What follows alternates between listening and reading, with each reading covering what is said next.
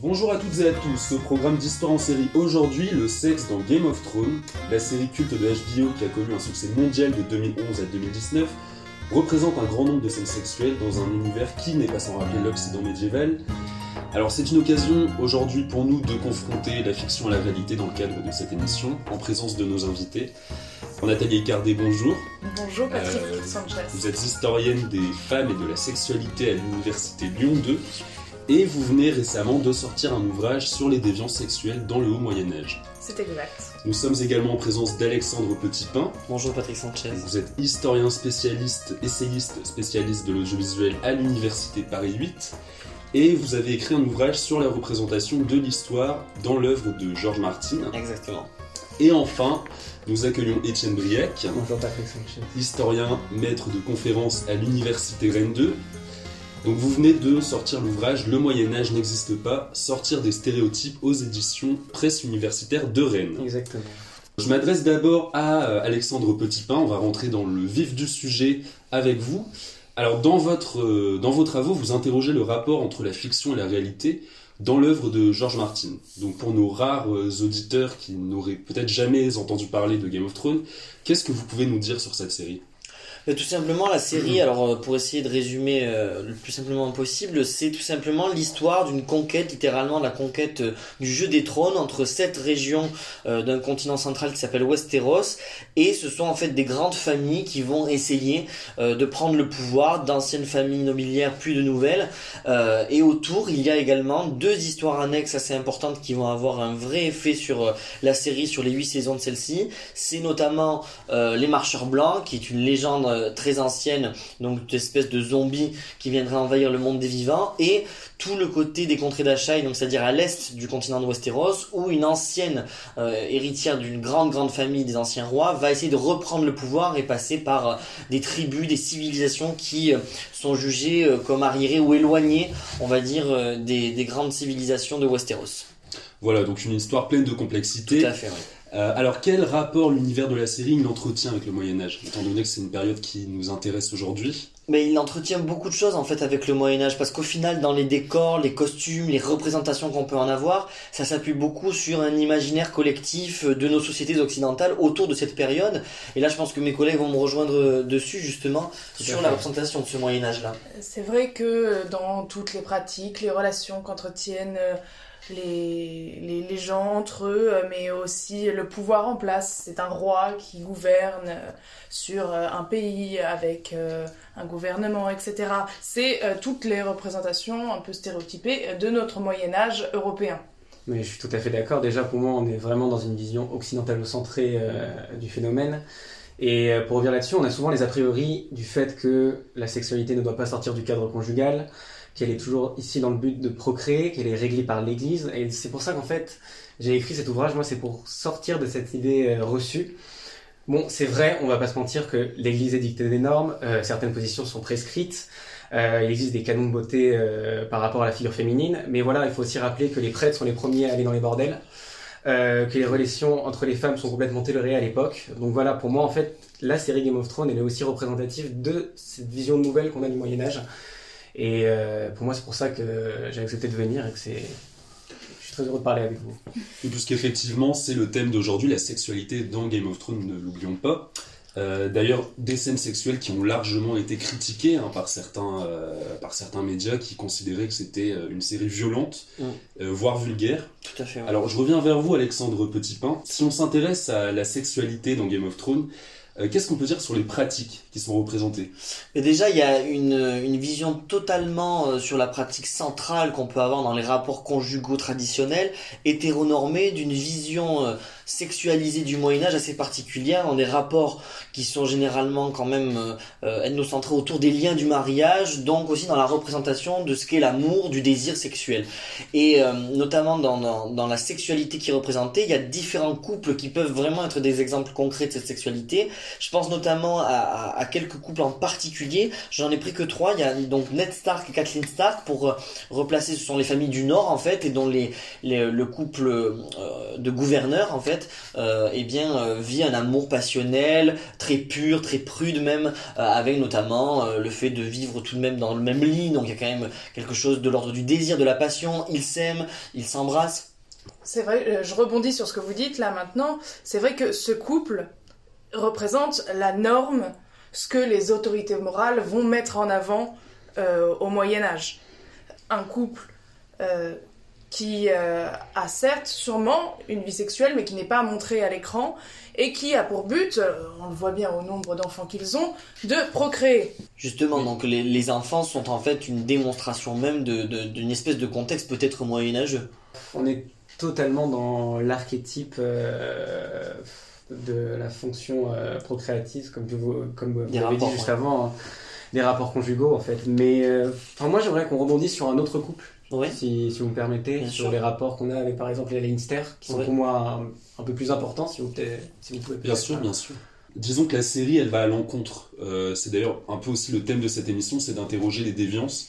Euh, l'idée que euh, cette série, contrairement à d'autres œuvres euh, qui se passent au Moyen Âge, euh, qui elles vont seulement parler des, des, relations hétérosexuelles, pour le dire grossièrement. Cette série, elle a quand même le... Elle a quelque chose qui montre aussi une autre manière d'appréhender les rapports conjugaux, parce qu'on voit par exemple dans Cersei et Jaime la relation des, des Lannister, une relation incestueuse, dont on y reviendra sur cet inceste, mais c'est une relation complètement passionnelle, mais dans ce cas-là de plus destructrice. Donc là, on n'est pas dans l'amour galant, je pense, mes collègues pourront être d'accord justement sur cette idée d'amour galant qui n'est pas respecté justement par ce couple-là.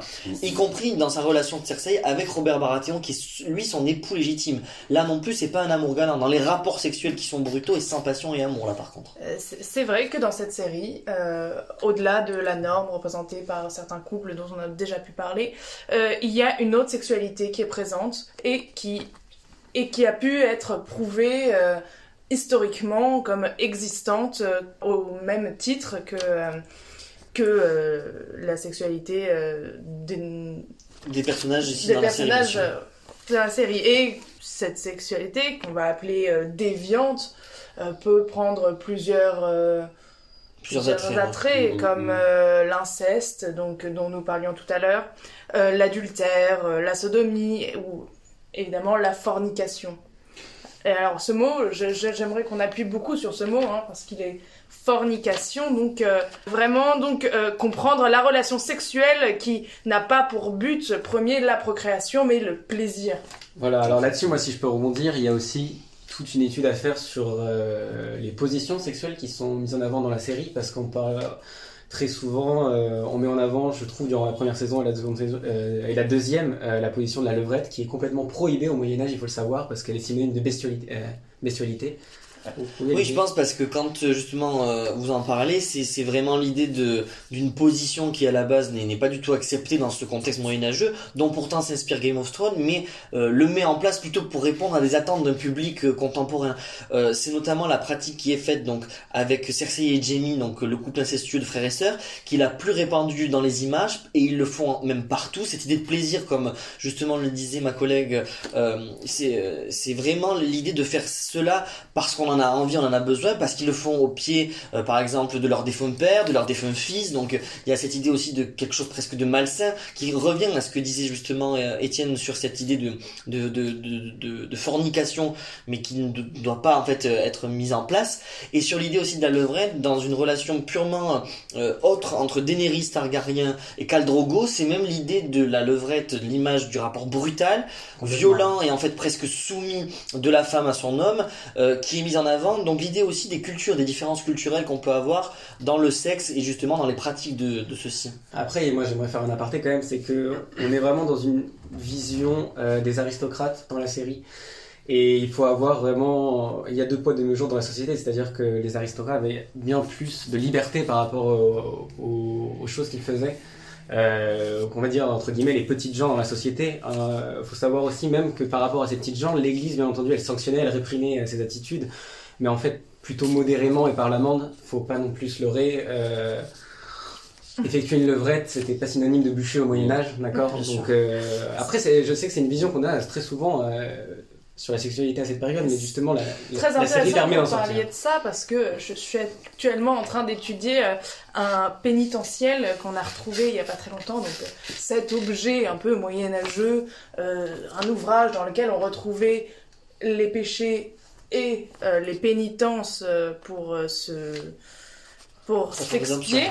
Quoi La rédemption. pour la, pour la rédemption, pour s'expier, et dans lequel on peut retrouver euh, bah, des, des péchés de chair, comme euh, euh, faire l'amour avec une religieuse, euh, qui nous équivaut à euh, 40 jours de carême ensuite.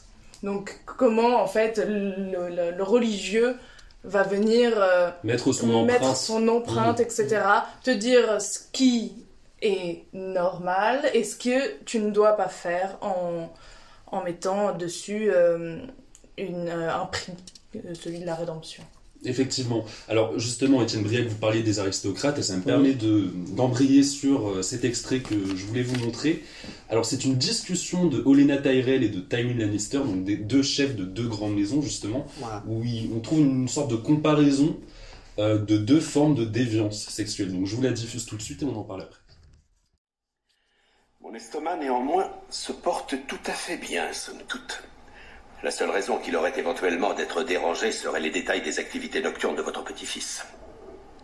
Les niez-vous Oh, certes non. Un avaleur de sabre jusqu'à la moelle. Un garçon affligé de ce vice devrait être très heureux de se voir offrir la possibilité d'épouser la plus belle femme des royaumes. Autant ainsi la tâche qui macule son nom. Avez-vous grandi avec des cousins, Lord Tywin? Des fils de banneret de votre père, des écuyers, des palefreniers Cela va sans dire. Et jamais vous n'avez Non, pas une seule fois, ni d'aucune façon. Jamais. Je vous félicite de votre modération, mais il n'est que naturel que le garnement explore certaines possibilités sous les Il se couvertures. peut que au jardin ait une grande tolérance pour les comportements contre nature. Je n'irai pas jusque-là. Certes, nous ne sombrons pas dans un grand désarroi à propos de discrètes parties de sodomie, mais un frère et une sœur. Au pays d'où je viens, voilà une tâche qui serait très difficile à ôter au lavage. Je me refuse à alimenter plus avant un mensonge fielleux en en parlant davantage. Une discussion houleuse qu'on retrouve donc dans cet extrait et qui révèle finalement ces écarts à la norme qu'on peut retrouver dans certaines pratiques sexuelles au Moyen Âge, ou du moins dans, dans l'univers médiéval de, de la série. Qu'est-ce que vous en pensez? C'est vraiment justement la, la vision aristocratique qu'on a là entre les deux protagonistes en plus qui sont âgés donc euh, c'est vraiment l'idée du patriarche et de la matriarche de grande famille et c'est l'idée justement de quelque chose qui correspond plus en fait à la norme. C'est l'idée de s'envoyer mutuellement les déviances dans les rapports conjugaux qu'il y a établis notamment dans Game of Thrones que c'est pas tout à fait normal. Et notamment quand elle dit une phrase qui est très importante je trouve c'est euh, sur les, les lorsqu'elle parle des écuyers avec Tywin Lannister si celui-ci n'aurait pas un peu euh, on va dire euh, été de, de, de l'autre bord entre guillemets c'est aussi le rapport à la puissance face à la euh, euh, au rapport qu'on peut avoir euh, tarifé comme par exemple les prostituées. Effectivement, étant donné qu'ils tiennent, les bordels tiennent une place assez importante dans la série. Nathalie Ecardet, vous vouliez réagir à cet extrait également? Euh, oui, parce que je le trouve particulièrement intéressant parce qu'il met en avant euh, deux formes de sexualité entre guillemets déviante. Euh, L'inceste entre donc ici un frère et une sœur et l'homosexualité. Deux formes que l'on retrouvait effectivement au Moyen Âge qui existaient et euh, dont on a pu entendre parler. D'ailleurs, si je peux me permettre, l'homosexualité est une question qui a connu des évolutions au Moyen Âge. Donc, si elle a d'abord été tolérée, elle est, elle n'est que condamnée par l'Église au XIe siècle, puis condamnée par les pouvoirs laïcs au XIIIe siècle. Donc, euh, Et il faut Et- d'ailleurs aussi préciser que le mot euh, homosexuel ne date que du 19e siècle. Ça, ne peut ouais. pas être utilisé dans, Mm. dans ce cas-là, mais, mais Effectivement, il y a une part de transgression. il y a une part de, de transgression qui, qui est sûr. cachée, parce que lors de leur discussion, euh, ils se balancent ces phrases comme des insultes. Mm. Donc euh, on, on voit, on Mais voit ça, que c'est quelque chose mais c'est en dehors de en dehors des transgressions qui sont données notamment sur l'homosexualité l'homosexualité et l'inceste on va y revenir justement dessus j'espère pour pour en débattre. C'est que là aussi il y a la volonté de deux aristocrates qui sont en fait en, en tête de leur famille et dans des positions vraiment première famille de Westeros seconde famille de Westeros qui vont se combattre et qui s'envoient les déviances de leur propre famille mais qui en fait influent aussi sur leur propre vie personnelle puisque quand Olena parle notamment des rapports que pourrait avoir euh, Tywin Lannister avec les écuyers à l'époque, c'est en dehors de l'homosexualité, c'est aussi l'idée que l'aristocrate peut euh, par ses pouvoirs s'offrir des services d'autres personnes, notamment par exemple surtout pour dans le cas des, des Lannister et Tywin Lannister en particulier, des prostituées pendant des années euh, dans Game of Thrones aussi, c'est euh, un cadre particulier la prostitution. Oui, effectivement, oui, ça illustre bien les écarts qu'on peut trouver dans la société. Alors, je vais vous diffuser un nouvel extrait. Donc, c'est une scène qui se situe dans le bordel de Port-Réal et on peut euh, en discuter euh, plus tard. Ça va, allez vous laver et puis rhabillez-vous. Vous travaillez tous les deux ce soir. Ici, on fait les choses différemment, Daisy. Ce n'est pas comme dans les maisons closes à dessous de Hayseed Hall. Haystack Hall. Oui, de là d'où tu viens. Notre établissement n'accueille pas les laboureurs ni les chevriers. Lord Allison Ici, c'est le goût qui est tout. Littlefinger est un homme distingué. Ne l'appelle pas Littlefinger. Il n'aime pas ce surnom. Dis Lord Baelish.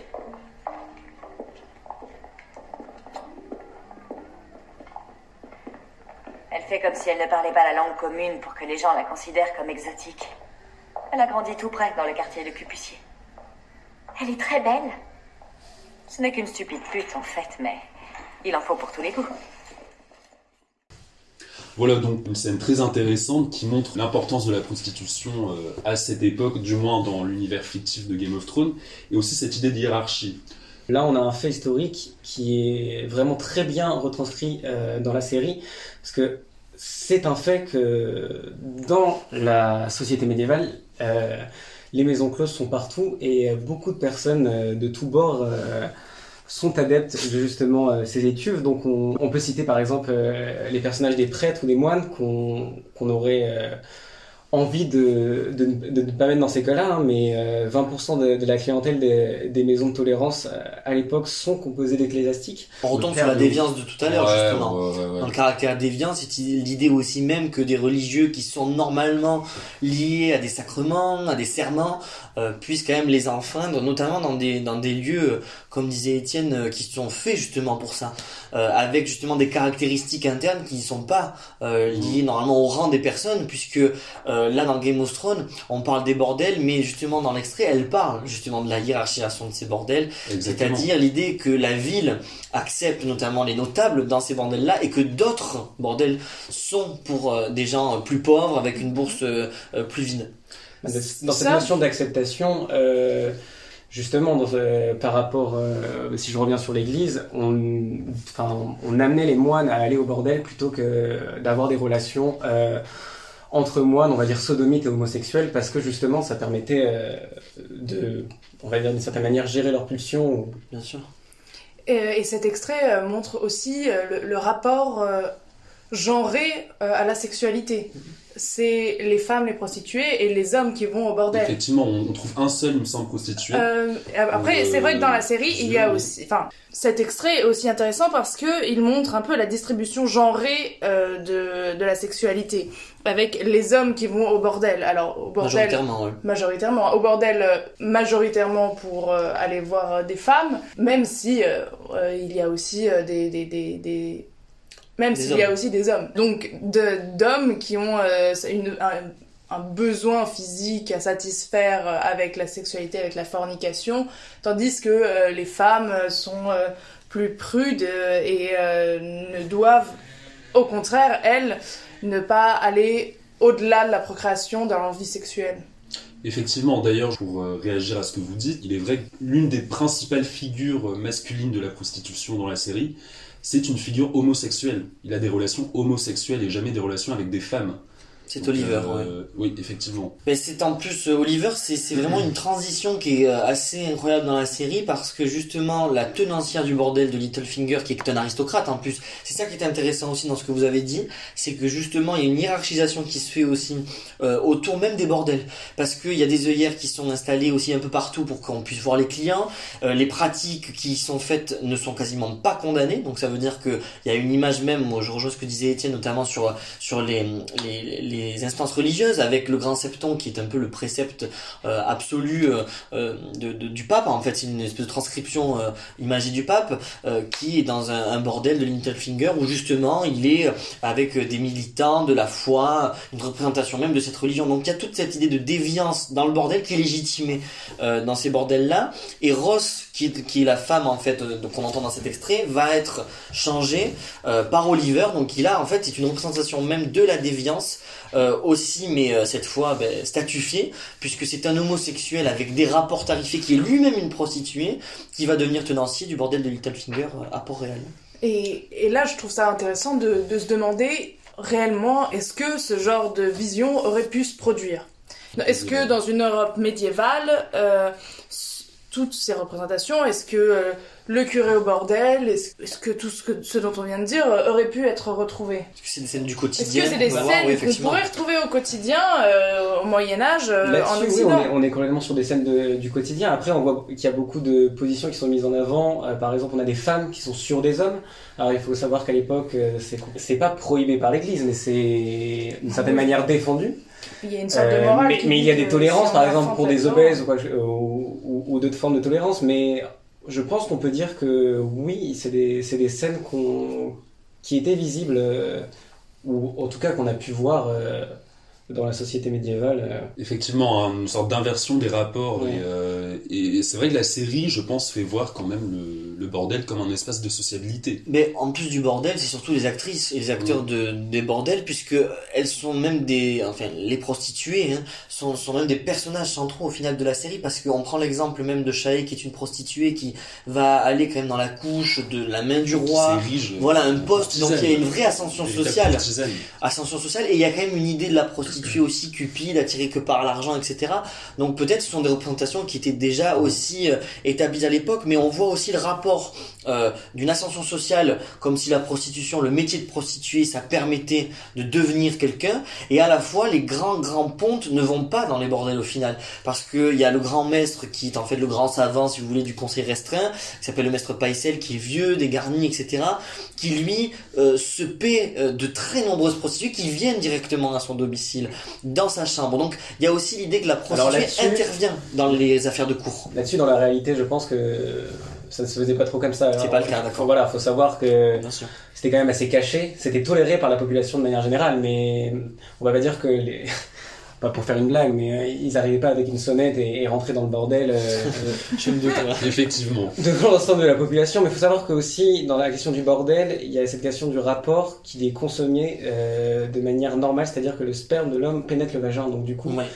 dans cette forme-là, c'est plus acceptable par rapport à l'Église que euh, les situations d'adultère ou euh, d'homosexualité ou, ou c'est- ou toute, autre- toute autre partie. Ouais, mais justement, dans les pratiques euh, qui sont liées, euh, tout à l'heure Nathalie l'a évoqué, euh, c'est vraiment des pratiques très diverses. Et justement, quand on reparle de cette homosexualité, euh, on voit vraiment que dans la prostitution qui est établie, c'est quand même une prostitution féminine très majoritaire.